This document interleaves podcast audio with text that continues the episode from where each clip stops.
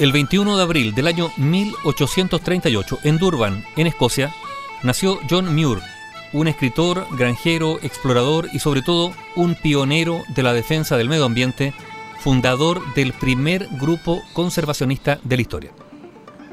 Hasta la edad de los 11 años, John estudió en la escuela de Durban y en 1849 la familia Muir emigró a los Estados Unidos instalándose en Fountain Lake Farm, en Wisconsin.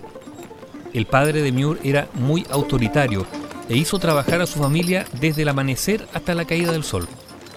Cada vez que les permitía dejar el arado, Muir y su hermano menor vagaban por los campos y bosques de Wisconsin. John fue haciéndose cada vez más amante observador del mundo natural. El menor tenía además una gran inclinación por el aprendizaje y la creatividad. Ideó una serie de inventos, como un comedero para caballos, una sierra de mesa, un termómetro de madera y un ingenioso mecanismo que lo sacaba de la cama antes del amanecer. En el año 1860, Muir llevó sus invenciones a la feria estatal en Madison, donde ganó premios y la admiración del público. También se matriculó ese año en la Universidad de Wisconsin.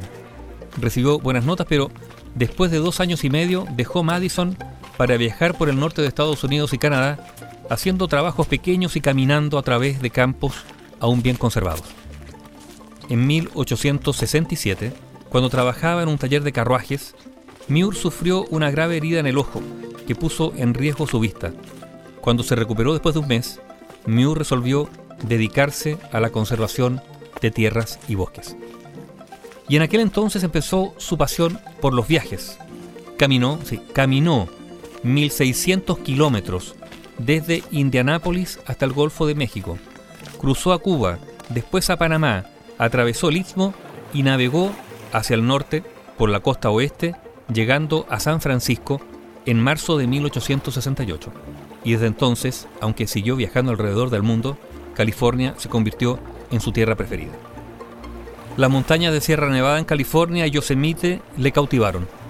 En 1868 caminó por el Valle de San Joaquín a través de campos de flores silvestres, espesos y altos hasta la cintura, y entró en la zona del altiplano por primera vez. Fue pastor durante ese primer verano y vivió en Yosemite. Ya para el año 1870 descubrió glaciares en la sierra y concibió su teoría de la glaciación del Valle de Yosemite. Empezó a ganar mucho prestigio en todo el país y hombres famosos de la época llegaron a la puerta de su rústica cabaña. Empezando el año 1874, lanzó su exitosa carrera como autor de una serie de artículos titulados Estudios en la Sierra. Dejó las montañas y vivió por un periodo en Oakland, en California, y desde allí viajaba mucho, incluyendo su primera incursión al territorio de Alaska en 1879. Al año siguiente se casó con Louis Wanda Strenzel.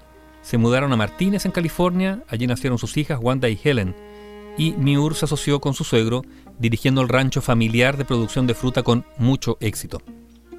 Pero 10 años en el rancho no agotaron su pasión por los viajes. Fue a Alaska muchas veces y también a Australia, América del Sur, África, Europa y por supuesto la Sierra Nevada, su querida Sierra Nevada en California. También estuvo aquí, en Chile, y esto lo contamos una vez. Fascinado por las grandes coníferas, quiso conocer nuestras araucarias y el 20 de noviembre de 1911, después de un largo viaje, arribó a un bosque de araucarias en un sitio que es parte de la Reserva Mayeco. John Muir escribió 300 artículos y más de 10 libros que contaban sus viajes y exponían su filosofía natural. Gracias a sus esfuerzos, el Congreso declaró Yosemite Parque Nacional en 1890. Una serie de figuras sugirieron a Muir que formara una asociación para protegerlo, y en 1892 Muir y sus partidarios fundaron Sierra Club. Fue la primera organización medioambientalista de la historia.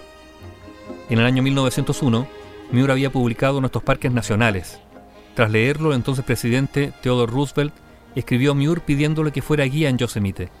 En 1903, Roosevelt y Muir acamparon tres noches entre las secuoyas y allí bajo los árboles elaboraron los programas de conservación de la naturaleza. Más tarde Roosevelt firmó esa ley federal para que el valle de Yosemite y Mariposa Grove pasaran a formar parte del Parque Nacional de Yosemite, a la vez que declaró Petrified Forest en Arizona Parque Nacional. John Muir, para algunos el padre del ambientalismo, murió en un hospital de Los Ángeles el 24 de diciembre de 1914. había nacido en Durban, en Escocia, el 21 de abril de 1838.